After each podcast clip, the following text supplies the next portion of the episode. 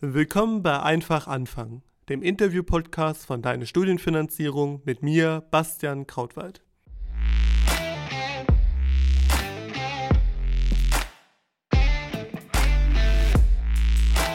Ich habe heute einen sehr spannenden Gast. Er hat gerade erzählt, sein erster Podcast, seine erste Aufnahme. Ich gebe mir große Mühe, dass es nicht seine letzte wird, weil er keine Lust mehr hat. Äh, bei mir zu Gast Jonathan Kofes, äh, Gründer von Apinio. Jonathan, erstmal Glückwunsch zur Forbes 30 under 30 Liste. Ähm, ist ja dann doch das, glaube ich, spricht ja für euch, spricht für dich, spricht für das Produkt. Ich habe schon erzählt, ich kenne euch aus dem OMR-Podcast, was mich total wundert, dass ihr dann selber noch nie dort warst. Erstmal willkommen bei deinem ersten Podcast und danke, dass du zu Gast bist. Vielen Dank, vielen Dank. Ja. Ich freue mich auch sehr. Kannst du dich denn zu Beginn einmal ganz kurz selbst vorstellen und verraten, was Opinio macht?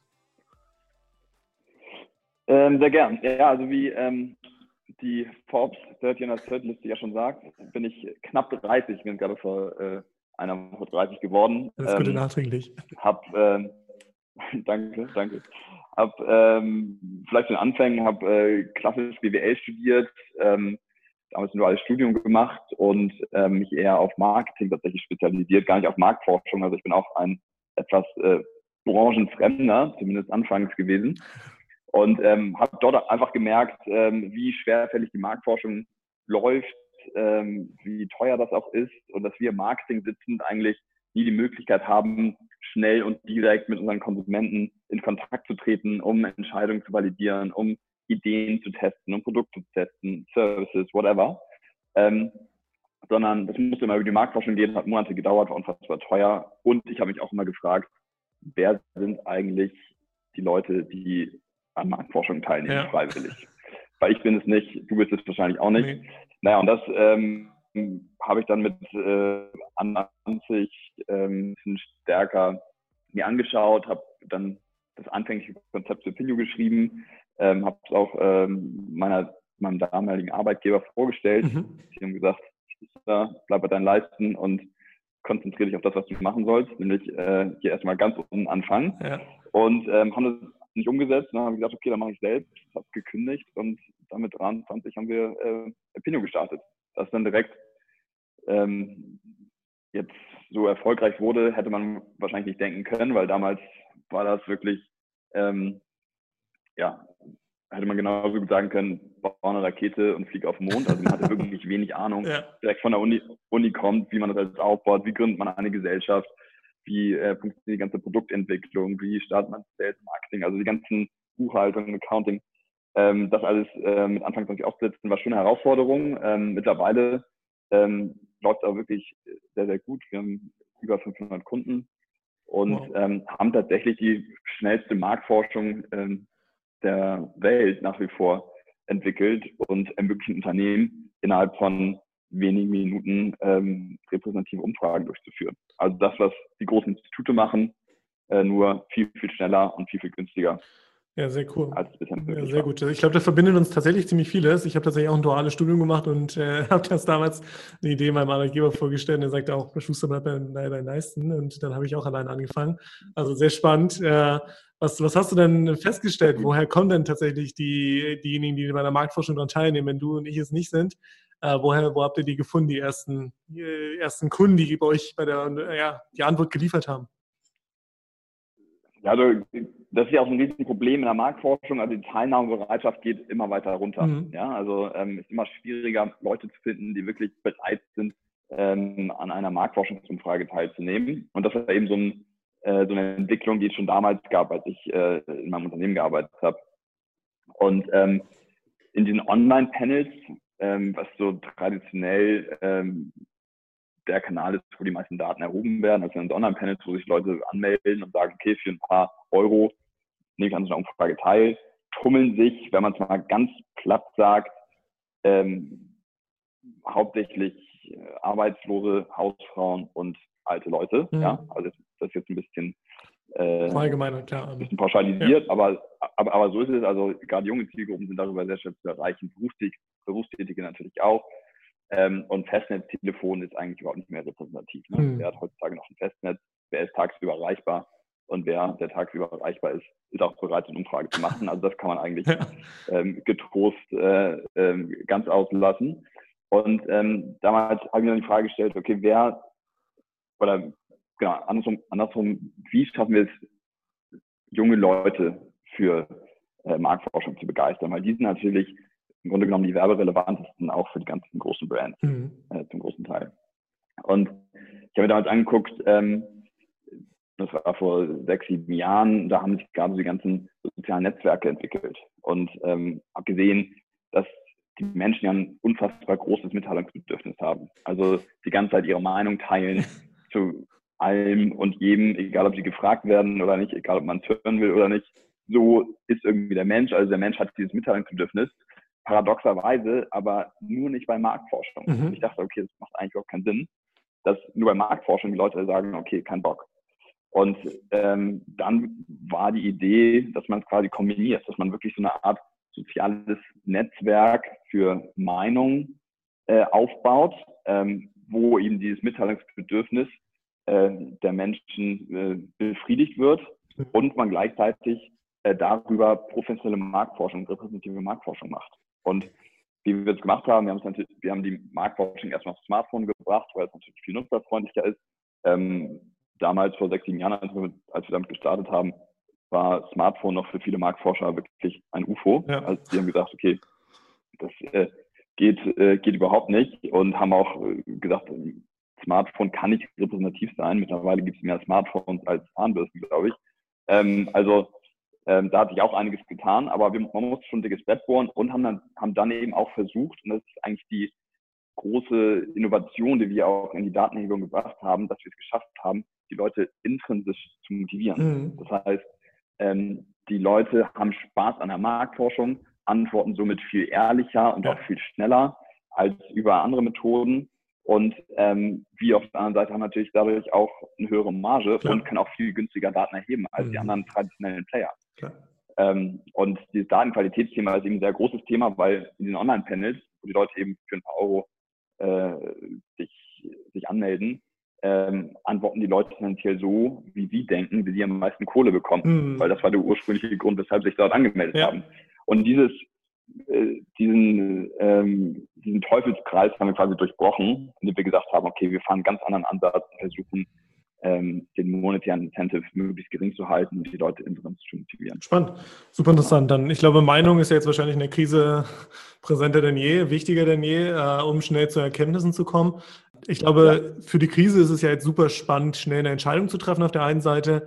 Und ähm, ja, vor allem kam das jetzt anders ad hoc. Wie habt ihr euch so vor den letzten, ja, wahrscheinlich fünf bis sechs Wochen verändert? Wie habt ihr das gemerkt? Wie hat die Krise bei euch irgendwie Einfluss gehabt? Und was waren vielleicht so die ersten ja, Kundenreaktionen, Kundenerkenntnisse, die ihr sammeln könntet in der Marktforschung, vielleicht sogar mit Beginn der Krise?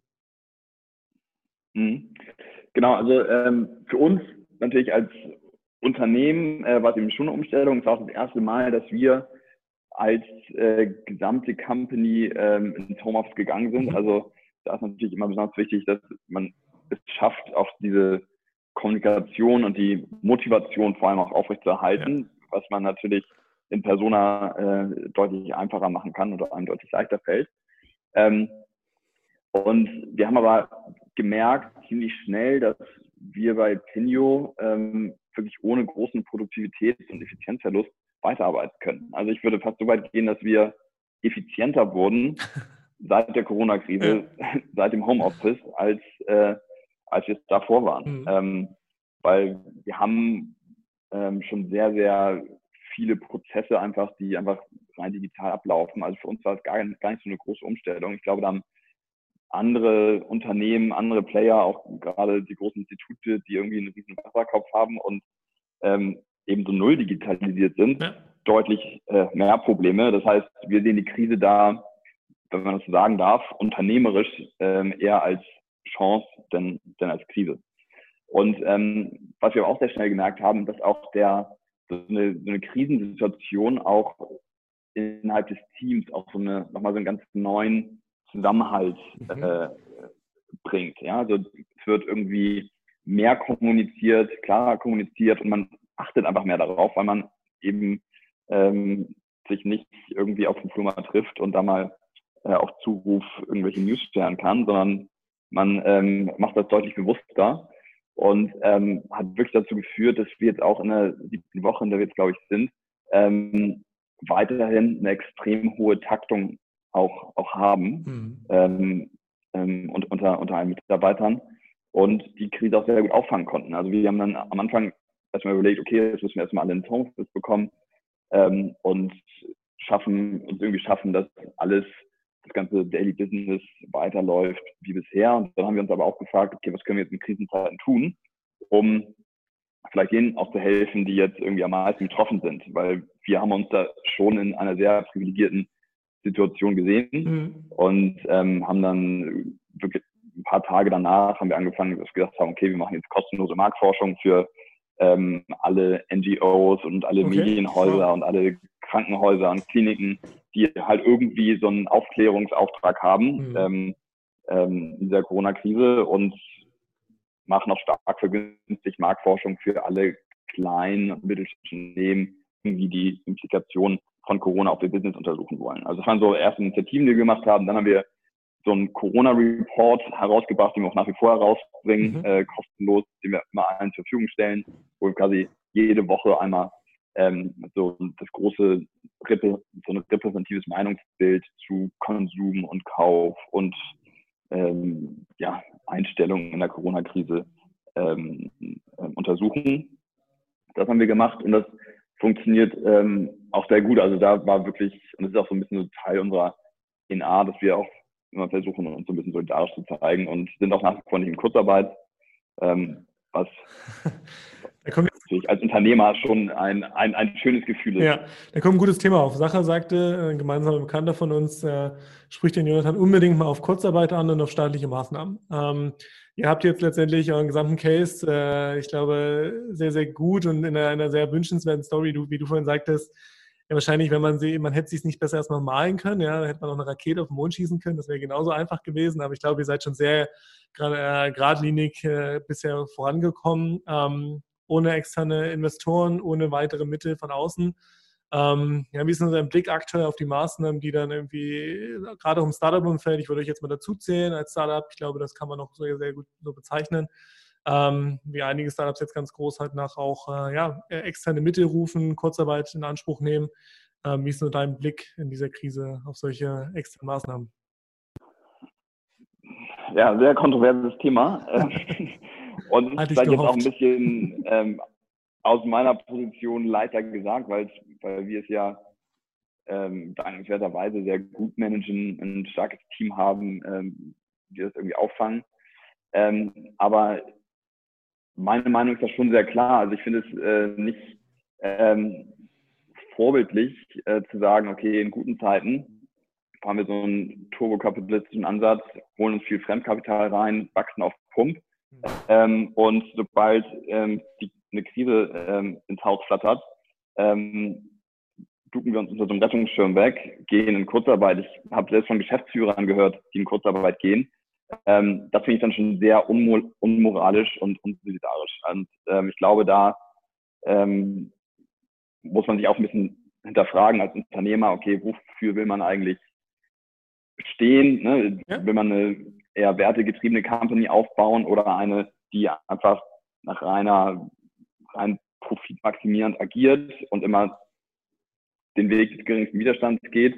Ähm, aber ich finde, in der heutigen Zeit, auch mit allen gesellschaftlichen, ökologischen, ökonomischen, sozialen Problemen, die es so gibt bei uns in Deutschland, aber auch in der Welt, muss sich jeder wirklich immer gucken, okay, tut er, tut er gerade moralisch das Richtige und wir als Unternehmer haben da, finde ich, eine besondere Vorbildfunktion. Mhm. Und ähm, ja, finde, äh, wie gesagt, dass dann VC-gefundete Companies, die irgendwie Millionen Fremdkapital haben, dass die dann ähm, an diese öffentlichen Töpfe ähm, sich an diesen öffentlichen Töpfen bereichern. Ich will, ich will auch das gar nicht pauschal verurteilen. Da gibt es sicherlich manche, wo es auch nötig ist und die das irgendwie auch brauchen. Aber ähm, ähm, ich finde, muss jedem bewusst sein. Es sind auch, es sind auch Steuergelder, die man da irgendwie äh, nimmt und die vielleicht ansonsten woanders deutlich besser aufgehoben wurden oder die woanders vielleicht deutlich mehr gebraucht werden. Mhm ähm, als jetzt bei einer äh, durch ein VC finanzierten Company. Ja. Äh, Absolut. Ich glaube, wurde auch bei, wir haben OMR schon mal erwähnt, äh, bei OMR zuletzt auch mit Sven Schmidt sehr intensiv diskutiert. Ich glaube, da kann man das dann nochmal auch sehr stark vertiefen. Ähm, mhm. Vielen Dank für den Gedanken überhaupt, äh, dass du den auch äußerst. Ich glaube, das ist äh, ja nicht so häufig der Fall und das zeugt schon von sehr viel Mut. Was kriegt ihr gerade so mit? Was, äh, was werden wir so von der Krise gelernt haben? Was glaubst du, ähm, was wirst du unternehmerisch gelernt haben, aber auch mal vielleicht gesellschaftlich geschaut, was wird die Gesellschaft aus der Krise mitgenommen haben? Ähm, was sind vielleicht Erkenntnisse, die ihr in euren ersten ähm, ja, Forschungen, die ihr jetzt äh, veröffentlicht habt, Publikationen, dann irgendwie auch äh, ja, gefunden habt oder wo du sagen würdest, das lässt Rückschlüsse auf weitere Entwicklung zu? Was haben wir gelernt? Was hast du gelernt nach der Krise? Ähm, ja, ich glaube, die Krise, also es ist ja sowieso eigentlich immer so, in Krisenzeiten zeigt sich so ein bisschen der wahre Charakter ja. und schärft, glaube ich, auch, also als Unternehmen kann man das auch äh, schon sagen, schärft so ein bisschen das, wofür man eigentlich stehen will.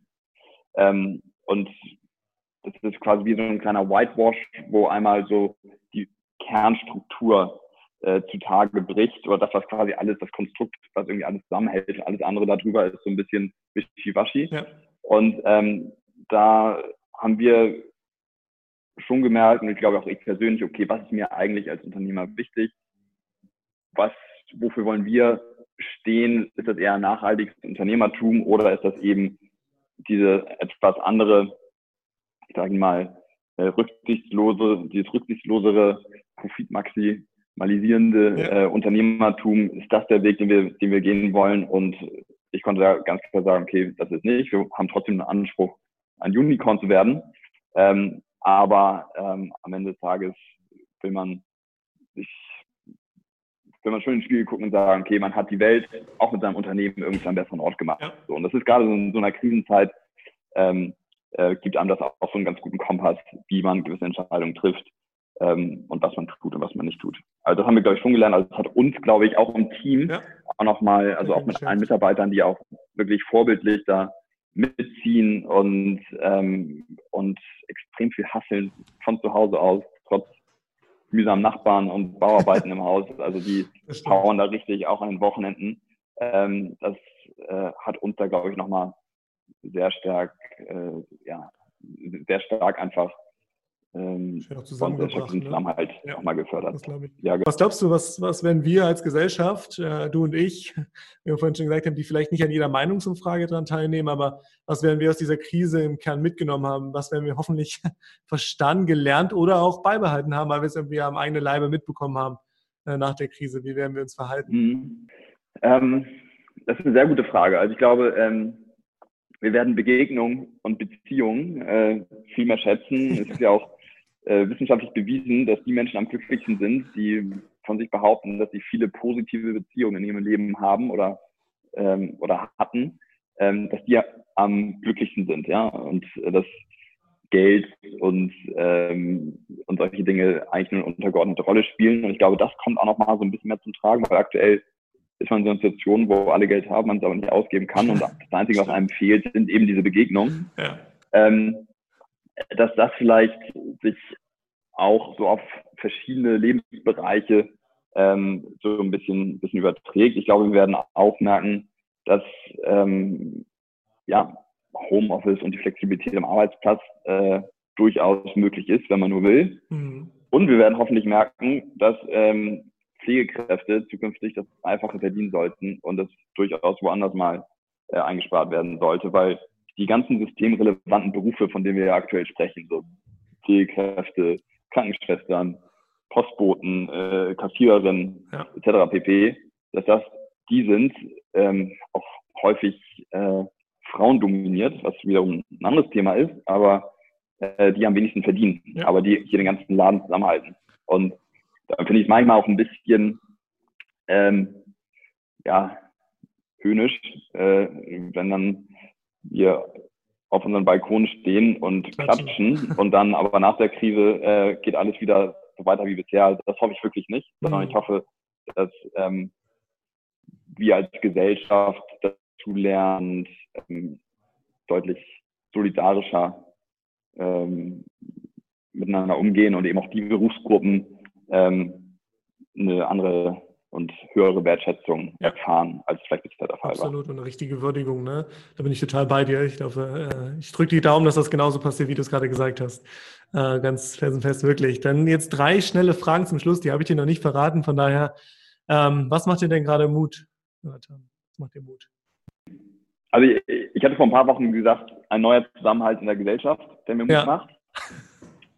Ähm, mittlerweile, wenn ich aber mit dem Fahrrad über die, durch die Straßen fahre, merke ich schon, dass die Leute so ein bisschen dünnhäutiger werden. Äh, insofern äh, kann ich das nicht mehr zu 100 Prozent unterschreiben. Ja. Aber ich würde trotzdem sagen, äh, ein neuer Zusammenhalt in der Gesellschaft und vielleicht eine, äh, eine ein stärkeres Bewusstsein für ähm, Berufsgruppen, die davor nicht so im, im Spotlight standen. Ui, dann halte ich fest, dann wird die nächste Frage nicht äh, weniger schön. Was wünschst du dir aktuell? Einen Urlaub in Südeuropa. Oh, das ist ein reger Wunsch, glaube ich, von dem einen oder anderen. ähm, und welchen, welchen Rat würdest du jetzt abschließend vielleicht mal anderen, anderen Gründern und Unternehmern geben in der Zeit? Was sollten die tun? Versucht die Krise zu nutzen, das Beste daraus, daraus zu machen. Ich glaube, gerade viele Startups haben in dieser Krisenzeit, ähm, wo so viele ähm, digitalis also wo sich viele Unternehmen einfach stärker digitalisieren, eine größere Chance, sich im Wettbewerb auch durchzusetzen. Das heißt, mhm. eigentlich ist für uns Jungunternehmer und Startups, die ja häufig eher digital und, und etwas innovativer aufgestellt sind als andere, ähm, hat man eine größere Chance, glaube ich, jetzt sich Marktanteile zu krallen, als es vielleicht vor der Krise der Fall war. Also mhm. nutzt die Krise als Chance. Ja, sehr gut. Ich glaube, ihr seid da best dabei, bestens dabei, die Krise nicht nur als Chance zu nutzen, sondern äh, dann auch mit Abstand vielleicht irgendwann hoffentlich das größte Marktforschungsinstitut zu werden. Ich drücke alle Daumen. Jonathan, danke, dass du dir die Zeit genommen hast. Äh, bleib bitte gesund, ja, pass auf dich auf und lass dich beim Fahrradfahren nicht anpöbeln. Ne? Dafür drücke ich die Daumen. Danke, dass du die Zeit genommen hast und schön, dass du den ersten Podcast mit mir gemacht hast. Dankeschön. Ja, vielen Dank. Hat Spaß gemacht.